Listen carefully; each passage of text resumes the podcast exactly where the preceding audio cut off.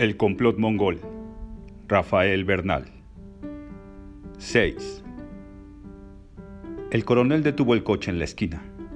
Suba a García. Arrancaron. ¿Qué sucede? Creo que ya dimos en el clavo, mi coronel. Le contó lo que había hecho en el día. ¿No recogió el rifle?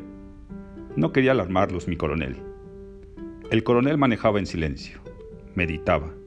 Sacó un cigarrillo y lo encendió dejó escapar lentamente el humo. Torció por una calle lateral y detuvo el coche. García vio hacia atrás, buscando al que lo seguía. ¿Por qué no me pudo decir esto en la oficina? Porque allí no sabemos quién está espiando. Si la gente que creo está metida en el asunto, puede tener y seguramente tiene sus espías en su oficina, mi coronel. Puede ser. ¿Alguien le avisó a Manrique que usted se iba a encargar del asunto? Sí.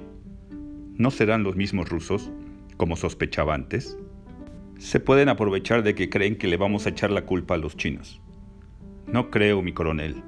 Esos rusos saben organizar sus cosas. No usan a gente como Luciano Manrique o el Sapo. Esto es local. Y yo veo clarito que el atentado no va en contra del presidente gringo, sino en contra del nuestro, aprovechando los rumores, mi coronel. El coronel siguió fumando en silencio. Este le está dando más vueltas al asunto que una ardilla en su jaula. Capaz y hasta está echando cuentas de qué lado le conviene quedar. Es peligroso lo que dice García. Por eso quise decírselo donde no lo oyera nadie. Si es cierto, la gente complicada está muy arriba, muy arriba. ¿Entiende? Sí. Y que hay que obrar sobre seguro. No queda mucho tiempo, coronel. No, no queda. ¿Y cómo cree que pretendan cometer el atentado? Es fácil. Le dan tarjetas de policía al sapo y al gringo y los ponen entre los que van a vigilar la plaza, con el rifle. El coronel tomó el radio del coche y habló. Ordenó se apostara una guardia en el Hotel Magallanes y aprendieran al gringo Browning, lo mismo que al sapo. También ordenó que se recogiera el rifle del cuarto de Browning. Probablemente tienen otras armas dispuestas, mi coronel, y hasta otros hombres. Sí, habrá que darles en la cabeza, en los meros meros. El coronel estaba pensativo. ¿Está completamente seguro de sus datos? Sí. García encendió un cigarro. El coronel quiere que yo sea el que diga que me encargo de los pollos gordos por mi cuenta. De a mucha lealtad. Y así, si no sale la cosa, luego dicen que fue el pendejo de García el que lo hizo y me queman. Pero ya lo saben, sin órdenes, nada. Tampoco conviene contarle esto al FBI, dijo el coronel, y menos pedirles que nos ayuden. Y necesitamos gente segura. Sí, mi coronel.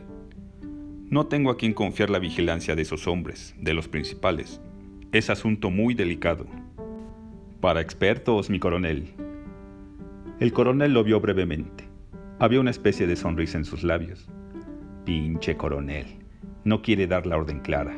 Y mientras, yo me le hago el maje si quiere que me quiebre esos changuitos, que lo diga, pero yo no tengo experiencia en eso. Esos serían cadáveres y yo solo sé de pinches muertos. Desde Obregón a la fecha, dijo de pronto el coronel. Sí, desde que se quebraron a mi general Obregón, presidente electo. Pero para eso no se anduvieron con cuentos de la Mongolia exterior. Toral fue y lo mató allí, frente a todos, y luego se tronaron a Toral. Eso se entiende. ¿Qué tal si en aquellos años salen con las pendejadas de Hong Kong y la Mongolia exterior? Esto es muy grave para México, dijo el coronel. Hemos creado de la revolución un orden jurídico que no debe romperse. ¿Entiende lo que es eso, García? Un gobierno bajo el imperio de la ley. Eso vale más que las vidas de algunos locos. El changuito de ese Fiat verde que se detuvo allá es el mismo que me andaba siguiendo. Pinche ley. Y luego eso de que hemos creado, somos muchos. Cuando los plomazos, este estaba pegado a la teta de su madre. Y para mí que sigue pegado a la teta de mamá presupuesto y está calculando de qué cuero salen más correas o de qué lado cae el ladrillazo. ¿Qué saben estos de lo que es hacer la revolución? De lo que es andarse muriendo por esos caminos. Un gobierno de leyes, dijo el coronel.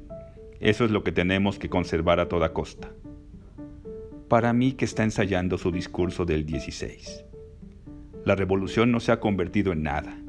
La revolución se ha acabado y ahora no hay más que pinches leyes. Y así, por todos lados, nos andamos haciendo pendejos. Todos de una manera u de otra, con mucho primor, como dicen los corridos. Para mí que el licenciado es el único revolucionario que queda, porque es el único que no cree en las leyes. Antes, cuando había que abrirse a alguien, lo decían por lo derecho, daban la orden y dejaban las frases bonitas para los banquetes. Y este pinche coronel como que está sufriendo de veras. Ahora sí está viendo lo que es parir en Viernes Santo. Como que no haya la respuesta y él solito tiene que hallarla. Aquí no le sirven todo su equipo y su laboratorio. Aquí se jodió. Él solito como la parturienta. Y a la puja y puja y no le sale el chamaco. La verdad, García, es que para un caso como este no tengo hombres de suficiente confianza. Tiene muchos hombres. Sí, pero esto es especial. Hábleme a las 10 de la noche. Puede que para entonces tenga algunas órdenes que darle. Yo quería pedirle un permiso, mi coronel. Puras habas. Me ha hecho pensar en muchas cosas que tengo que ponerlas en orden y averiguar un poco más. Hábleme a las 10. Y comprenda que si es cierto lo que supone, estamos pasando por uno de los momentos graves de nuestra historia. Sí, mi coronel. Ya sé que tiene una amiguita nueva, una china pero eso puede esperar. Esté en su casa a las 10 y llámeme. Pinche coronel. Ya hasta él lo sabe. ¿Dónde quiere que lo deje? En la avenida Juárez, mi coronel. Voy a la casa. Espero su llamada a las 10. No me falle y no salga de su casa. Lo pudiera necesitar antes. Sí, mi coronel. Pagó cuatro mil pesos por el reloj. Luego habrá que ponerle una pulsera de oro, pero no muy gruesa, porque Martita tiene las muñecas delgadas. ¿Se lo envuelvo para regalo? Por favor, señorita. ¿De cumpleaños? Más bien de nacimiento. Ah, es para la mamá de la nietecita. La dependiente sonrió y envolvió el estuche en papel de china blanco y le puso un moño rosa. Con esto está bueno. Voy a ver cómo abre el estuche y cómo se prueba el reloj. No sé si haya que ponerlo antes a la hora o dejar que ella lo ponga. Y así me preguntará qué horas son. Y a las 10 hay que ir a ver al coronel y antes, aquí a Dolores, a ver dónde está la fierrada. Y mañana con eso le compro un abrigo de pieles a Martita. Si no es que para las 10 ya el coronel se bajó los pantalones y me da la orden. Y Martita se va a quedar sola otra vez, esperando. Pinche coronel. Y yo, ¿qué le digo a Martita? Espérate, mijita, que nada más voy a matar a unos changuitos y vuelvo. Está gacho eso. Yo creo que después de esta mejor renuncio. Al cabo ya tengo mis centavos y luego, si cae lo de la calle de Dolores, para mí y para Martita. Y luego para ella sola. Hay que ver al licenciado para que me haga un testamento. Pinche testamento. Los centavos todos para Martita y la memoria de mis fieles difuntos para el hoyo, junto conmigo. Salió de la tienda, caminó una cuadra y se adentró por la calle de Dolores. Se detuvo ante el número que le habían dicho. Era la tienda de Liu cerrada piedra y lodo. Ahora sí que me creció, pinche chino Liu, con que anda complicado en lo de Cuba, y esta noche le doy su llegoncito, por Martita y por los centavos. Con razón me advirtió que los chinos me querían porque no veo, no oigo y no hablo. Por pendejo hubiera dicho. El chino Santiago estaba en el restaurante. Señor García, señor García. García entró y lo saludó. Busca al honorable señor Liu. ¿No está? No, no ha abierto su tienda en todo el día y eso es malo, muy malo. ¿Y sabe de Maltita? No. Yo creí. ¿A dónde fue Liu? No sé, lo vi salir. Es posible que esté en la Alameda tomando el sol. ¿Lo voy a buscar? No, vendré más tarde. Salió y tomó el camino de su casa. Pinche Liu. Capaz y que le ha dolido en serio lo de Martita. Pero es raro, porque a estos chinos eso no les importa mucho. O anda espantado con lo del dinero y los muertos de anoche, que habrán sido sus cuates. Capaz y ya se peló con la fierrada.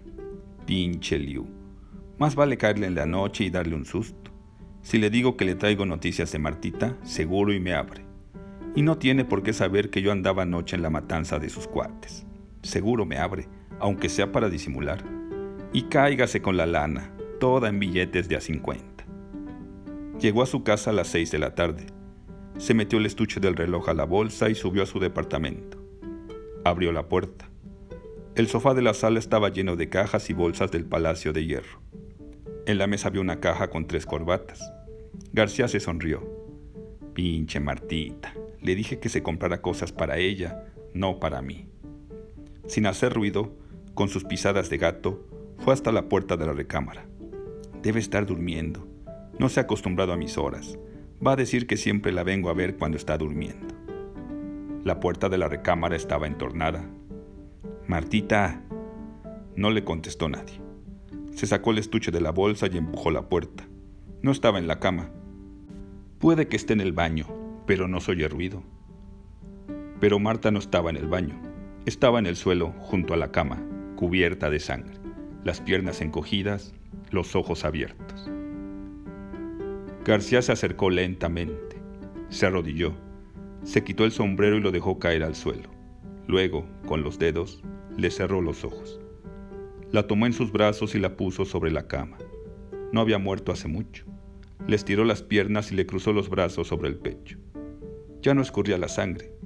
Sacó una sábana limpia y la cubrió con ella. De la boca le había corrido una poca de sangre. Se la limpió con el pañuelo Luego dobló el pañuelo cuidadosamente y se lo guardó en la bolsa. Recogió su sombrero y lo puso en la cómoda y puso el estuche del reloj en el buró. Aún escurría una poca de sangre de la boca. Se la limpió nuevamente con el pañuelo. Se inclinó y la besó en la frente. Luego le cubrió la cara con la sábana y se sentó en la silla, junto a la cama. Su cara estaba inmóvil, como de piedra amarga. Tenía las manos cruzadas sobre las piernas. El odio le empezaba a doler en los ojos. Más tarde se levantó y fue a la sala. Recogió todas las cosas que había comprado Marta y las guardó en el closet. Allí mismo echó el reloj. Luego se volvió a sentar junto a la cama. Había tiempo, mucho tiempo. Más tarde volvió a descubrir la cara de Marta. Había una poca de sangre seca en la comisura de la boca. La limpió con el pañuelo, pero quedó una mancha en la mejilla. Mojó el pañuelo con agua de colonia y lavó la mancha volvió a sentarse. Con el brazo se apretaba la pistola contra las costillas. Siguió sentado. Quedaba mucho tiempo. A las ocho y media tomó el sombrero y salió. Cerró con mucho cuidado la puerta, sin hacer ruido. Fue al garage donde guardaba su coche y lo sacó. Tomó el rumbo de la Reforma y la colonia Cuauhtémoc. Se detuvo en un café, donde había un teléfono público. Habla García, señor del Valle. Sí, he averiguado algo que le puede interesar. Creí que ya no estaba trabajando. Esto le puede interesar. ¿Qué es? Tenemos que hablar personalmente. Es algo muy importante. No tengo tiempo. Usted sabe que mañana en la mañana tenemos que hablar, señor del Valle. Hay cosas nuevas que no estaban calculadas. Le digo que no tengo tiempo. ¿Quiere que se las diga al sapo y a Browning? ¿Qué dice? Browning, el gringo que trajeron, y el sapo, su paisano, señor del Valle.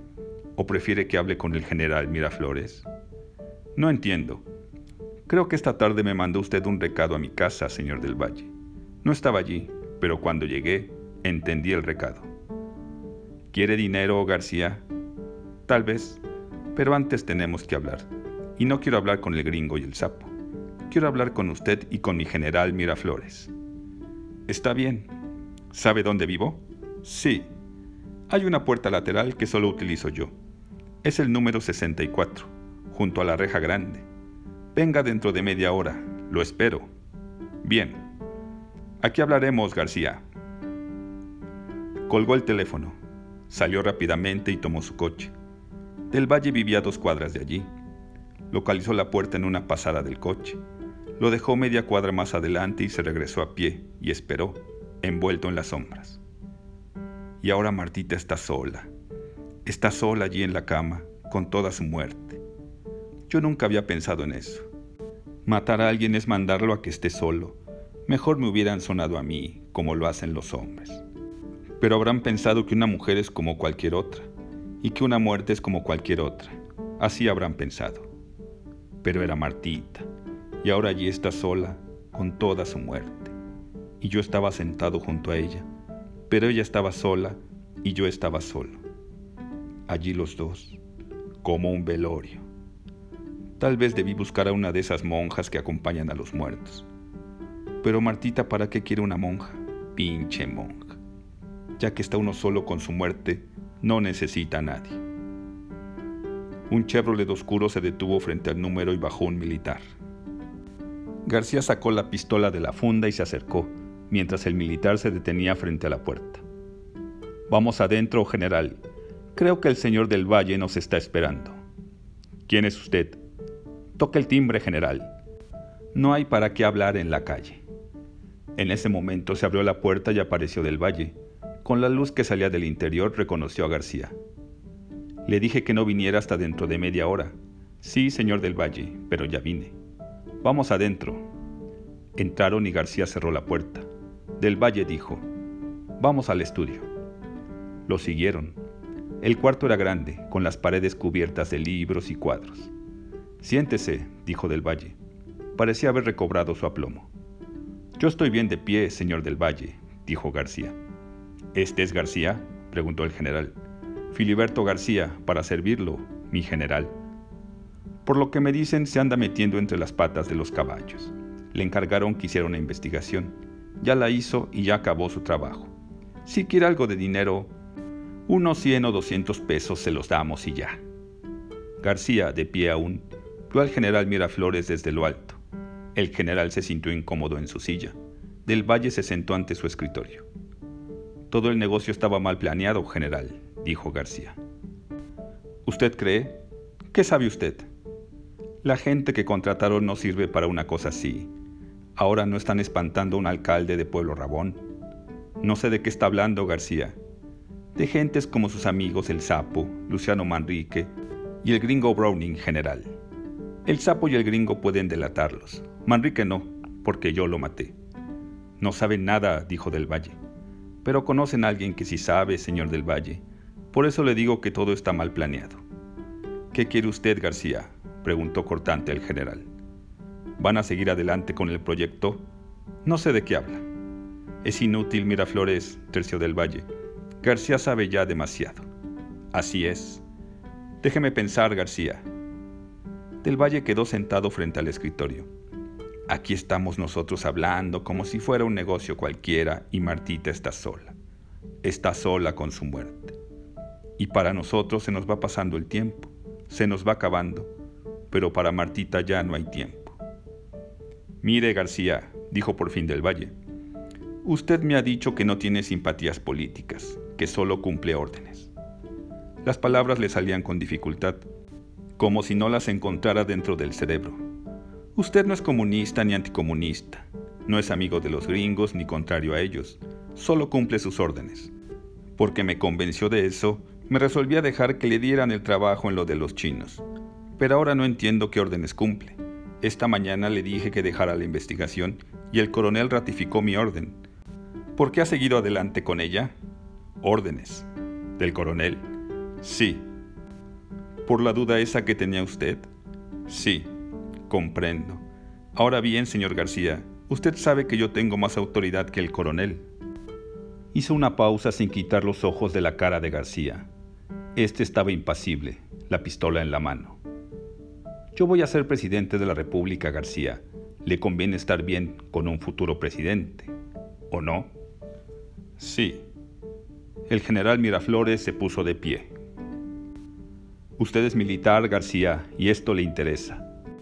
Cuando el señor del Valle sea presidente, nosotros los militares vamos a recobrar el puesto que nos ha correspondido siempre y que los últimos gobiernos civiles nos han negado. Y después del señor del Valle, yo, un militar, será el presidente, porque nosotros los militares, los soldados, somos y hemos sido siempre el grupo más importante de la nación. Eso le debe gustar, García. Sí. Y para que ello pueda ser, nos debe ayudar, siguió del Valle. Cuando se termine mañana este pequeño incidente, yo voy a ocupar la presidencia y vamos a encauzar a México por el camino del verdadero progreso, con una autoridad fuerte y respetada y vamos a tener unas Fuerzas Armadas fuertes y respetables también. Un ejército que se haga respetar en todo el mundo, García, y usted será parte de él, afirmó el general. Como ve, siguió del Valle, No nos ha movido a este asunto tan peligroso el interés personal o la ambición. Es el amor a la patria lo que nos obliga a obrar en esta forma, contraria a nuestros principios. Le puedo asegurar que el futuro gobierno, el que se inicia mañana, necesita de hombres valerosos como usted. Y además, García, terció el general, puede considerar esto como una orden, como una orden militar. Le está hablando un general del ejército. Sí. Entonces está de acuerdo, afirmó Del Valle. Creo que está de acuerdo, dijo el general complacido. Una muerte más o menos no es cosa que espante a un hombre como el amigo García. El general rió satisfecho. García, de un paso, se le acercó, la mirada fija en los ojos del general. Ya ha habido una muerte de más, mi general, dijo. El general cortó su risa. ¿Le espanta una muerte? Yo creí que era hombre. Con un movimiento rápido de la mano de García, la 45 describió un arco breve y se estrelló en la cara del general. La mira cortó la piel y brotó la sangre. El general se tambaleó. No diga eso, mi general, ya le dije que había una muerte de más en este asunto. No meta la mano al cajón del escritorio, señor del Valle. Acérquese acá, despacio, para que se le quite la tentación, y usted no se mueva, general. ¿Está loco, García? Dijo del Valle acercándose. Sí. Usted siempre ha sido un pistolero a sueldo. Sí, señor del Valle, siempre he sido un pistolero a sueldo, pero ahora ya le dije que ha habido una muerte de más. Creí que estaba con nosotros, que aceptaba lo que le estábamos proponiendo, dijo Del Valle. El general se limpió la sangre de la cara. Le había escurrido hasta el uniforme, posiblemente por primera vez manchado con su propia sangre. Esto le va a costar caro, García. No se le pega impunemente a un general mexicano. García los veía en silencio, los ojos duros como pedazos de hielo. ¿Qué busca García? preguntó Del Valle. Todo está perfectamente arreglado y tan solo ha habido un tropiezo sin importancia. Ya sé que la policía localizó el hotel de Browning. Todo está desarreglado, señor del Valle. Por mejor decir, todo estuvo desarreglado desde un principio. Desde que se quisieron poner inteligentes y aprovechar el rumor del atentado de los chinos.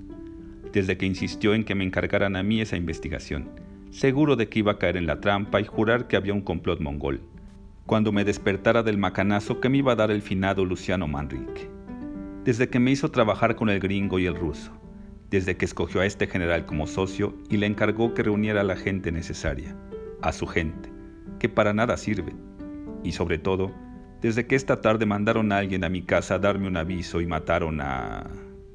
Hizo una pausa. Algo no lo dejaba pronunciar allí el nombre de Marta.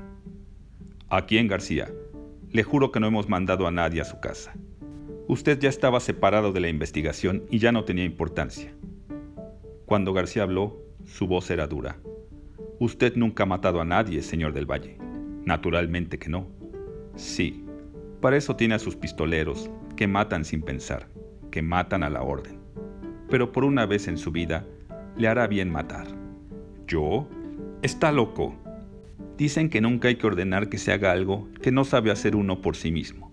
Y usted iba a ordenar que asesinaran al presidente. Agentes que tienen el oficio de matar, García. Ese no es mi oficio. Todo esto es idiota, dijo el general. García le golpeó la boca con la pistola. Nadie le ha dicho que hable, general. Aprenda a cumplir órdenes. ¿Qué dice, señor del Valle? ¿Quiere matar a alguien para experimentar cómo se siente? Cuando sepa cómo se hace, ya podrá ordenarlo sin hacer tanta tontería. No entiendo. Ya su complot se fue al diablo. Entre usted y el general lo echaron todo a perder. Ya ni los chinos ni la Mongolia exterior o los rusos pueden ser los chivos expiatorios. Para ese asunto se necesita a un mexicano, algo que la gente de aquí comprenda. ¿Entiende? Sí, pero todo está listo para el atentado, porque ya les dio al sapo y al gringo sus tarjetas de identificación como policías para que puedan ir a la plaza. Pero eso no sirve, porque el coronel está dando tarjetas nuevas a los que van de guardia. ¿Está seguro? Sí. Y si usted sigue siendo hombre importante, ¿quién quita y en las próximas elecciones se le haga por las buenas? O quién quita y en otra ocasión se presenta otra oportunidad y entonces sepa cómo matar a la gente, no de oídas como ahora. ¿Qué me está proponiendo García? Que mate al general Miraflores, que luego lo delate como autor del complot, Así habrá salvado, con peligro de su propia vida, la vida al señor presidente. Habrá salvado las instituciones y siempre puede haber otra oportunidad. El general iba a decir algo, pero vio a García y cayó. La sangre le escurría de la cara y de la boca. Tenía los ojos enrojecidos. García siguió hablando. El general es un pistolero como yo. Es militar, hecho para andar matando gente. Nada más que él para hacerlo se esconde tras del uniforme. Es lo que usted decía, un asesino con equipo y toda la cosa. Pero ya ve que eso no sirve. No ha podido arreglar este negocio. Usted, en cambio, señor del Valle, es un político que anda predicando la paz y la ley. Anda hablando de que se acabó la revolución y ahora estamos en paz. Sí, es cierto. Pero del Valle, empezó el general. Esta vez García le pegó con la mano izquierda de revés. Cállese. Hubo un silencio. El general respiraba con dificultad, tal vez por la sangre que le llenaba la boca y las narices, tal vez por los sollozos. Si hago lo que usted quiere, dijo del Valle, será un héroe. ¿Quién le podrá ganar las próximas elecciones cuando todos sepan que, con peligro de su vida, ha salvado las instituciones? Y con el tiempo, hasta usted mismo va a creer que todo es cierto. Pero, ¿cómo? No creo que quiera hacerlo con un cuchillo. No es agradable. ¿Qué pistola tiene en su cajón? Una 3220. Pistolita, pero vale. García fue al escritorio y sacó el revólver. Volvió trayéndolo en la mano izquierda. Tome, señor del Valle. Dispare al pecho, tres o cuatro veces. Y que no se le vaya a ocurrir disparar sobre mí una 45 hace un agujero muy grande. Comprendo, dijo Del Valle. El general se adelantó un paso. Quieto, mi general. Del Valle, dijo. Del Valle, somos amigos, lo hemos sido mucho tiempo. El señor del Valle tenía la pistola en la mano. La miraba insistentemente. Del Valle, dijo el general, usted me metió en este asunto. Toda la idea fue suya. Yo solo quise ayudarlo, como su amigo. Pero me ayudó mal Miraflores, dijo del Valle. Lo hizo todo mal. En eso tiene razón el señor García. Su voz sonaba ahogada, como si le naciera de muy lejos de la boca. Somos amigos. Yo no tengo amigos. En política no hay amistades. Y de todos modos, general Miraflores, después de lo que iba a suceder mañana, pensaba mandarlo eliminar. No conviene dejar testigos, y hasta había pensado en el señor García para ese trabajo. Pero yo creía que todo lo pensó mal Miraflores, muy mal.